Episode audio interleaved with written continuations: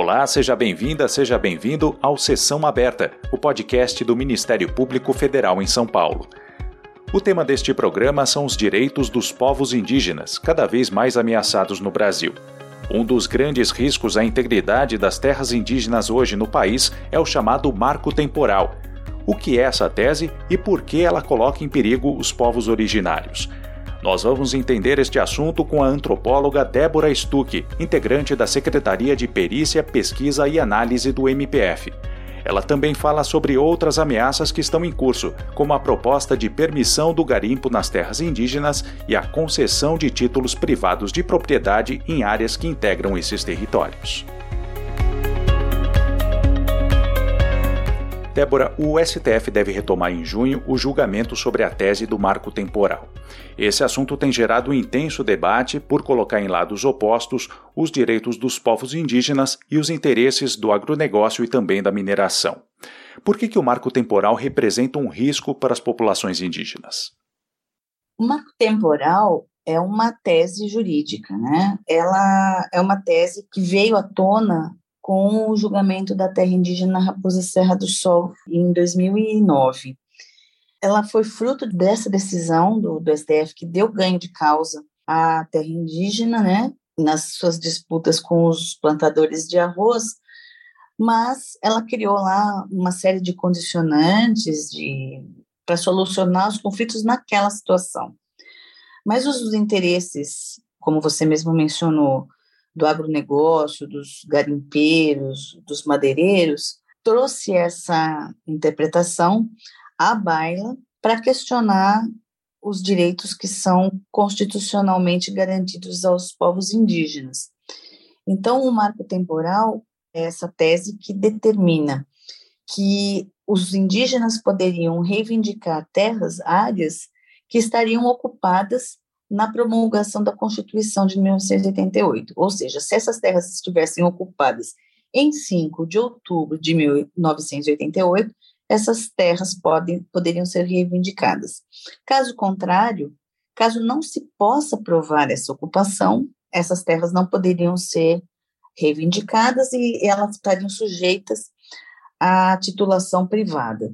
Então, sabendo que toda terra indígena é patrimônio da União, então, a titulação não é em nome da comunidade indígena, nem da FUNAI, é uma terra da União. Os títulos que incidem nessas áreas, pelo processo de demarcação, são declarados nulos, e os poceiros têm direito a uma indenização se ela é considerada de boa-fé.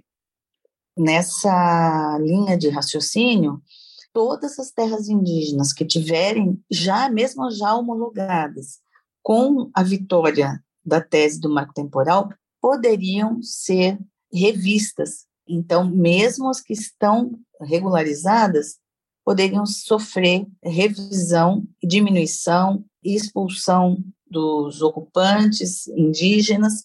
Essas terras poderiam ser questionadas futuramente. Isso as terras homologadas. As terras em processo de demarcação como é a grande parte das terras indígenas, praticamente a metade das terras indígenas não está ainda regularizada, esses processos poderiam paralisar se não houvesse a comprovação dessa ocupação uh, em outubro de 1988. O que ocorre é que nós estamos falando de processo de colonização no Brasil, né, que começa em 1500 com a expulsão com um projeto de ocupação dessas terras é, e expropriação dessas comunidades indígenas. É, o que mais ocorreu no Brasil foi violência contra os povos indígenas. Então, o fato deles não estarem lá em outubro de 1988 não significa que eles não existiam como diferença étnica, como população, como povo diferenciado. Significa que eles podem ter tido que fugir, que se esconder, que se invisibilizar. Então, isso seria apenas confirmar uma justiça histórica que foi cometida contra os povos indígenas no Brasil. Essa é a grande é o grande risco de retrocesso para os direitos dos povos indígenas. A tese do mapa temporal provocou uma enxurrada de edição de normativas pelo atual governo, né, na linha de adotar o marco temporal para orientar as políticas uh, territoriais indígenas, as políticas fundiárias. Então, por exemplo, o parecer de 2017 foi expedido pela AGU, é, incorporando as condicionantes da Raposa Serra do Sol para o processo de demarcação das terras. É um equívoco que, que o próprio STF já sinalizou, porque o que valeu para a Raposa Serra do Sol, valeu para a Raposa Serra do Sol, não tem o condão de valer para as outras terras indígenas. E, e por fim, o marco temporal confronta a própria ideia que vigora na Constituição, que o Constituinte trouxe na Constituição de 1988, que é a tese do indigenato, que reconhece que as populações é, indígenas no Brasil têm um direito que é originário, ou seja, ele é anterior à própria existência do Estado. A tese do indigenato é uma tradição legislativa no Brasil, que vem desde o Brasil colônia, né, e que o marco temporal derrubaria, a despeito da vontade constitucional que está expressa claramente na Constituição do Brasil. Então, por isso é que esse julgamento, agora em junho, sendo retomado, é o julgamento, na verdade, o julgamento de um recurso extraordinário é, relacionado a uma terra indígena em Santa Catarina, do povo Laclanô, conhecido também como Choclen, em que houve um, uma ação de reintegração de posse movida pelo Instituto de Meio Ambiente de Santa Catarina contra a FUNAI, contra é, uma terra já identificada que ocupava uma área de, de interesse ambiental. Então, no âmbito desse recurso extraordinário, vai ser julgado essa tese do marco temporal com potencial de impactar todas as terras indígenas no Brasil. Né? Aí sim que vai ser criado um precedente que o marco temporal anterior, decorrente da terra indígena Serra do Sol, não foi capaz de, de determinar. Então, essa sim vai ser uma, um julgamento com esse caráter geral. Na verdade, o que a gente percebe é que as populações indígenas, as comunidades estão altamente organizadas, na defesa da ideia que é trazida pela Constituição de 1988, que é a garantia dos seus direitos originários e contrários, né, a esses impactos negativos que vão surgir, que na verdade comprometem a própria ideia de futuro das comunidades indígenas, né? As comunidades indígenas vistas como presente, como um fato contemporâneo, e não como um resquício do passado como se eles hoje fossem apenas um resto, um remanescente não original, falseado de uma realidade que aconteceu no passado. Não. Essas comunidades estão presentes no momento histórico atual e têm projetos de futuro que o marco temporal inviabiliza, claramente. Certo, e para restabelecer essa justiça histórica, né, garantir esse direito originário dos povos indígenas, claro que o trabalho científico, o estudo antropológico dessa ocupação é um elemento fundamental. Como funciona na prática esse tipo de levantamento para apontar a ocupação histórica de um território por determinado grupo indígena? Quais são os critérios que são considerados nessa pesquisa?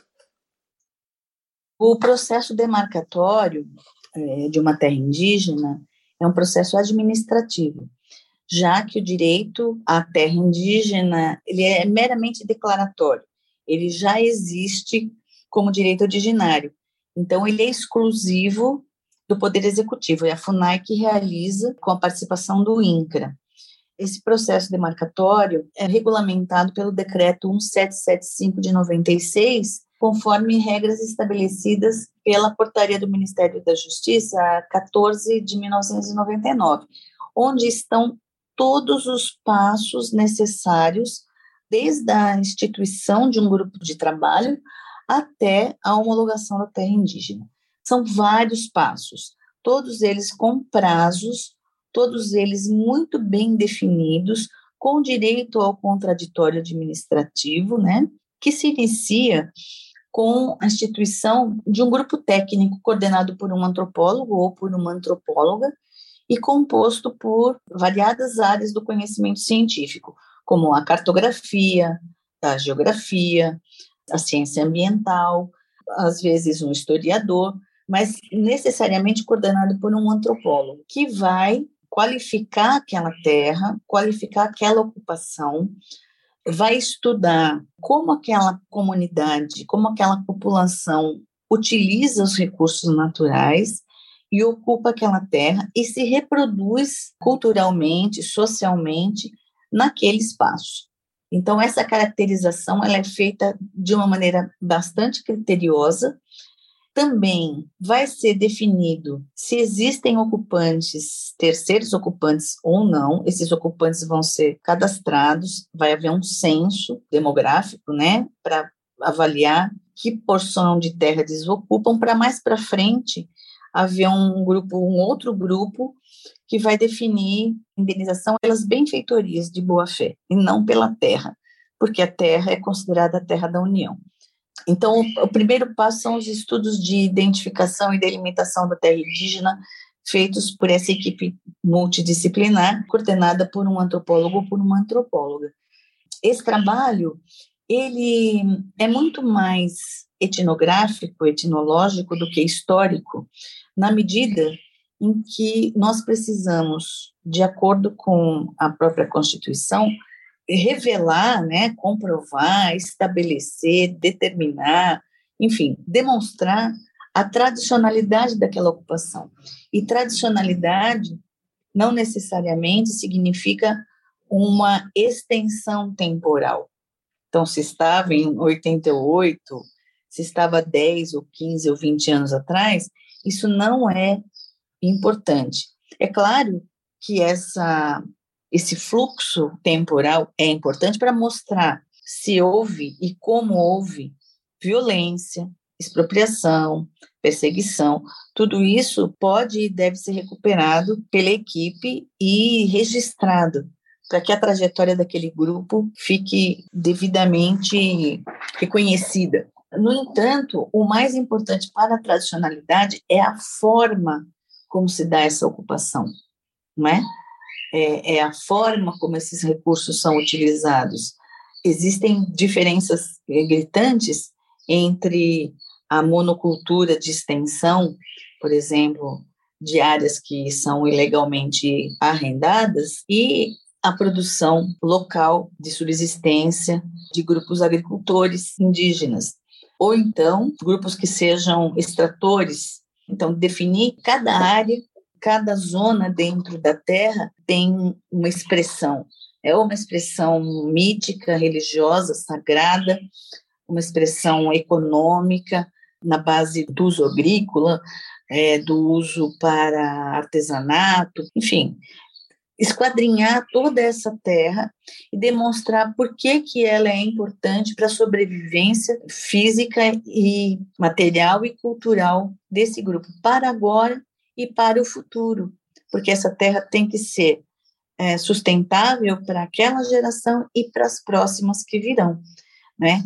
dentro desse espectro da ocupação tradicional, da tradicionalidade da ocupação. Por isso que a antropologia como ciência é tão importante na definição de uma terra indígena, na identificação de uma terra indígena.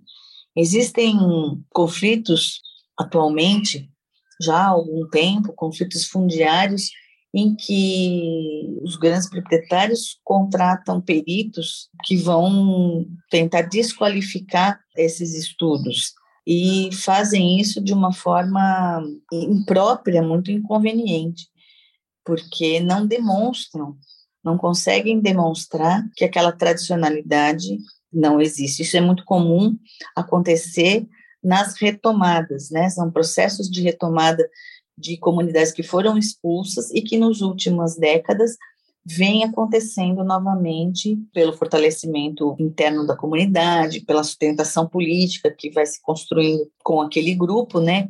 Por aquele grupo, essas retomadas acontecerem. E são áreas que normalmente são muito visadas pelo agronegócio, pelos madeireiros, né? Então, são processos que estão envolvidos em muito conflito e em muita violência, mas que são resultado do nosso próprio processo de decisões que os governos tomaram de colonizar terras que eram indígenas, que são indígenas. Né? No Mato Grosso do Sul, a gente vê isso acontecer nos últimos 20, 30 anos. Esses processos de retomada estão acontecendo cada vez mais.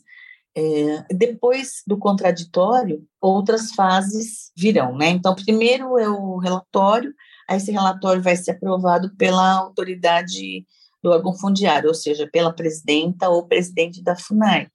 Depois vem declaração de limites pelo ministro da Justiça, depois vem a demarcação física, que é a cargo da própria FUNAI, que vai fixar os marcos e vai estabelecer limites físicos da terra indígena.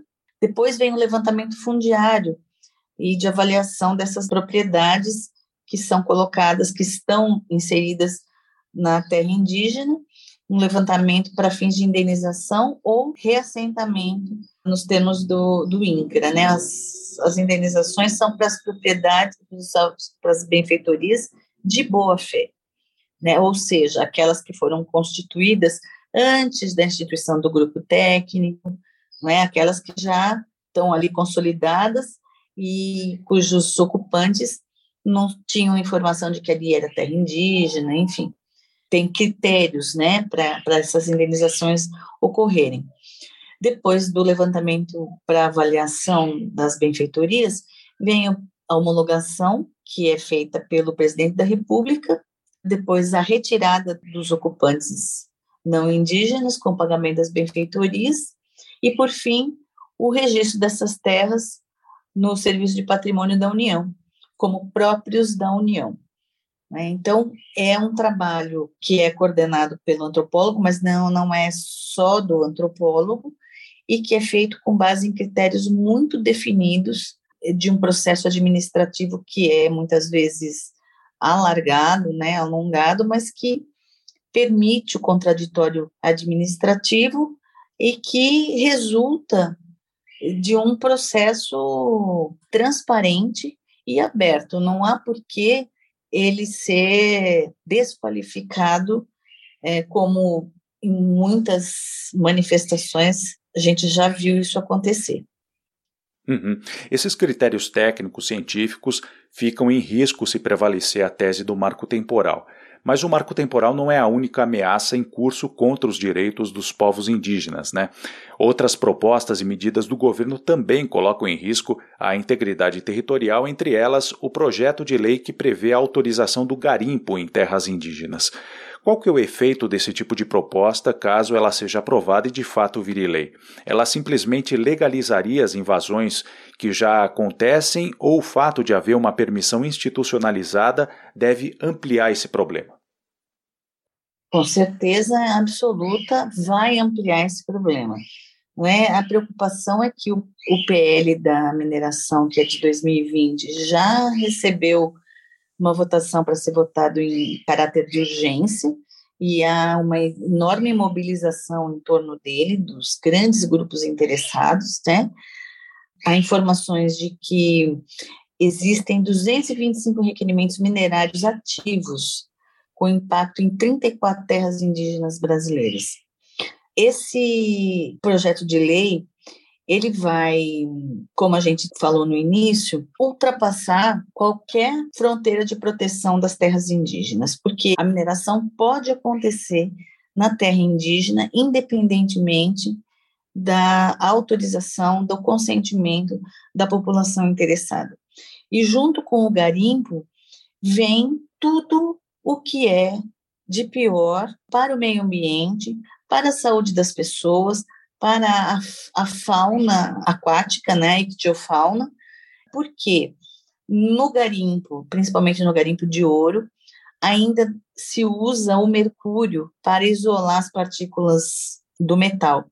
E o mercúrio é metal pesado, né? Contamina peixes. Foi feito já um estudo, foi feito na Amazônia, e ele demonstra que sim, os peixes são contaminados, esses peixes são consumidos pelas pessoas, as pessoas ficam doentes, gravemente doentes, é uma doença de difícil manejo, e as terras indígenas, não só as terras indígenas, né, mas as terras onde há esse minério, e aqui especificamente as terras indígenas, elas são devastadas. Por quê? O maquinário é pesado, ele revolve o fundo dos rios para ver se tem ouro. Esse material fica disponibilizado assoreando os cursos de água. Há também outras técnicas de lavra, como jatos d'água extremamente poderosos que derrubam toda a camada de solo. Isso vem com a cobertura vegetal, vem toda abaixo, né? Então, assim, é uma destruição que não tem possibilidade de recuperação. Quem já visitou campos de mineração sabe que é, é a visão mais dantesca que se pode ter. E a recuperação dessas áreas, ela é impossível, praticamente. Então, isso é uma grande, enorme ameaça às terras indígenas, aos direitos dos povos indígenas. Não vem sozinha, né? Ela vem junto com outros projetos de lei, por exemplo, 2159, que altera as regras do licenciamento ambiental, o projeto de lei 2633 e o projeto 510, que permitem a grilagem de terras públicas, o PL 490, sobre o próprio marco temporal, e o PL 6299, conhecido como projeto de lei do veneno, que revoga a lei de agrotóxicos e defensivos agrícolas. Então, é todo um conjunto de ameaças que paira sobre o futuro das terras indígenas e o futuro da diferença étnica no Brasil, um Brasil que é plural, né, que tem que se constitui por inúmeras culturas, inúmeras inúmeros grupos étnicos que temos mais de 200 línguas diferentes, toda essa população ameaçada, com seu futuro ameaçado por conta de um projeto político que favorece os grandes empreendedores. E é uma falácia dizer que o lucro vai ser distribuído para as populações indígenas. Não vai. Da mesma forma como não é. O ganho de peso vai para os proprietários. Isso é uma ilusão achar que as comunidades indígenas vão empreender na mineração, porque os equipamentos são caríssimos é, um investimento de peso para grandes grupos, para grandes empreendedores, para inclusive empreendedores internacionais. E os benefícios não vão ser socializados. Né? O que vai ser socializada é a doença, é a violência, é a degradação ambiental, é a piora da saúde dessa população. Uhum. É, o governo federal busca disseminar essa ideia de que a exploração de riquezas nesses territórios traria benefícios para os próprios povos indígenas e que esses povos querem essa exploração de riquezas. Houve ocasiões, inclusive, em que lideranças indígenas se manifestaram favoravelmente a essa regulamentação, alegando que precisam de trabalho, que a exploração de riquezas é um direito desses povos e por aí vai. Esse discurso ele é legítimo e tem representatividade entre os indígenas, ou é um entendimento equivocado e isolado sobre o uso da terra? Bom, primeiro retomar essa ideia de que os benefícios ficam com os grandes grupos, os eventuais salários pagos a esses trabalhadores indígenas não compensam os danos que eles provocam, que essas atividades provocam, seja do arrendamento para o agronegócio, seja a mineração ou a madeireira, né, ou as atividades de extração de madeira. Isso não justifica e os apoios que acontecem eventualmente, eles acontecem por mera cooptação de certas lideranças, né? Ou certas é, pseudo-lideranças, vamos dizer assim, né?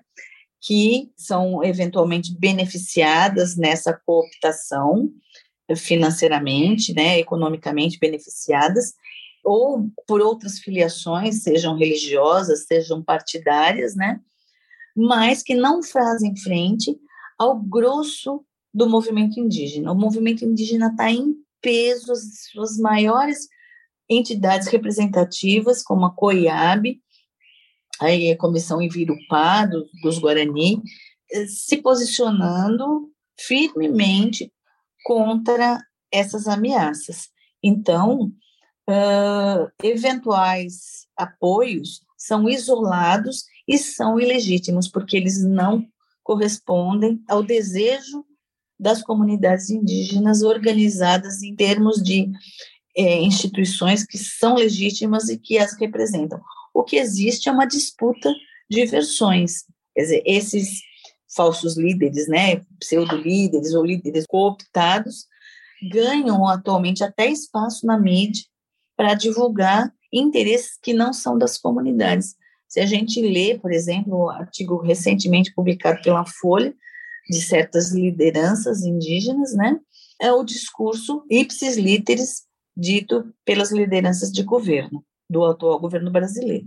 Então, não são, não são legítimas e é preciso que o movimento tenha, o movimento indígena tenha atenção a isso, e, assim como o Ministério Público Federal também e a própria mídia, né? Os próprios veículos de imprensa darem espaço para um tipo de manifestação como essa, que só confunde, que só atrapalha, na verdade, a luta do movimento indígena.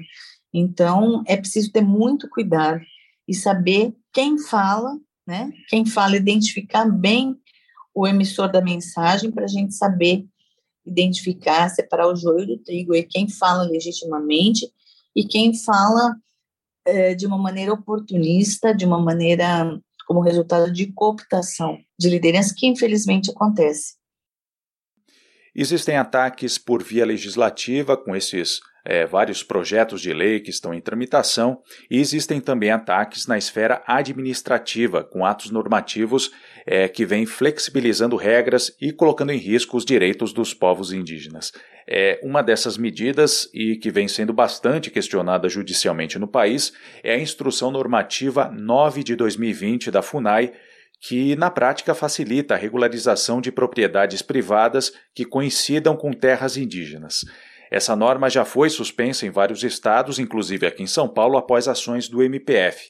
Apesar dessas suspensões, Débora, essa instrução normativa continua colocando em risco os territórios indígenas no país? Sem dúvida, né? Porque essa é uma medida que parte de um é um cadastro autodeclaratório. Suponhamos que eu, eu tenha desejo de terra, um interesse em terras que são que estão em discussão ou que estão em processo de demarcação e eu apresento um, um, cadastro que eu mesmo declarei dizendo que eu sou proprietária de tantos mil hectares.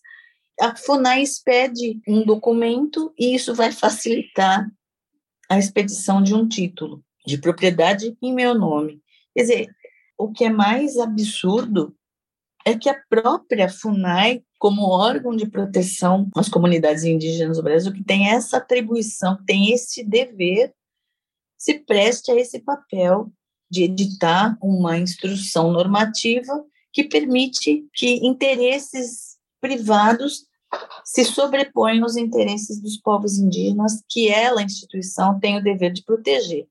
Então, realmente, vem um pacote de medidas que a gente mencionava anteriormente, né, que é a expressão de um projeto político, de exterminar com a diferença, de desrespeitar as populações indígenas e de disponibilizar as suas terras para a exploração de grupos privados, o que não é justificável na realidade, não é? Porque o Brasil tem muitas terras, é, eles não precisariam das terras indígenas. Não é só econômico, não é só um projeto econômico para legalizar essas invasões, é, mas é um projeto também de extermínio da diferença, né? porque com, tomando a terra, a gente toma possibilidade de futuro, de futuro diferenciado, não é? de um futuro que conviva, que permita a convivência de uma sociedade nacional, homogênea, ocidentalizada, capitalista, né, com comunidades que definiram um outro percurso para o seu desenvolvimento futuro, né, e presente, que estão no mundo de uma maneira diferenciada. Então é lógico que medidas administrativas, medidas judiciais, medidas legislativas todas elas confluindo num momento específico, num momento histórico de muita tensão, não é? Ainda considerando que o prazo de cinco anos para regularização de todas as terras indígenas no Brasil terminou e nós não conseguimos fazer isso. As terras ainda estão em processo, as terras indígenas estão, continuam em processo de identificação e de regularização, isso ainda vai levar bastante tempo, tudo está paralisado em função do, da decisão do marco temporal, né? E enquanto tudo está paralisado, as invasões estão acontecendo, a mineração está acontecendo, o garimpo está acontecendo, a extração de madeira continua acontecendo, e as invasões para fins de expropriação estão acontecendo com o beneplácito dos órgãos federais que deveriam proteger populações indígenas. Né? É um aparelhamento é, indevido e ilegal de órgãos que, historicamente, no Brasil, têm o dever de fazer a proteção, seja do meio ambiente, seja das comunidades indígenas, seja da reforma agrária. É um momento que exige muita atenção, mas também um momento em que cresce a nossa esperança, porque o movimento indígena se engrandeceu né, de uma maneira absolutamente é, inegável, advogados indígenas militando por suas comunidades, lideranças indígenas firmes, né? Os Yanomami estão na segunda geração de indígenas, lideranças militantes contra o garimpo, né? E a gente vê isso crescendo em todas as terras indígenas, em todas as regiões etnográficas do Brasil. Então, isso nos enche de esperança e de também credibilidade às atuações do Ministério Público Federal. Né? Nesse sentido, que o nosso trabalho de antropologia também se insere. Não fazemos identificação de terras, mas atuamos na identificação dessas violações de direitos em causas que possam, de alguma forma, defender direitos e assegurar direitos e garantias dessas populações. Essa foi a nossa conversa com a antropóloga do MPF, Débora Stuck. E nós estamos chegando ao fim desta edição do Sessão Aberta, um podcast produzido pela Assessoria de Comunicação da Procuradoria da República em São Paulo. Muito obrigado pela sua companhia e até a próxima edição.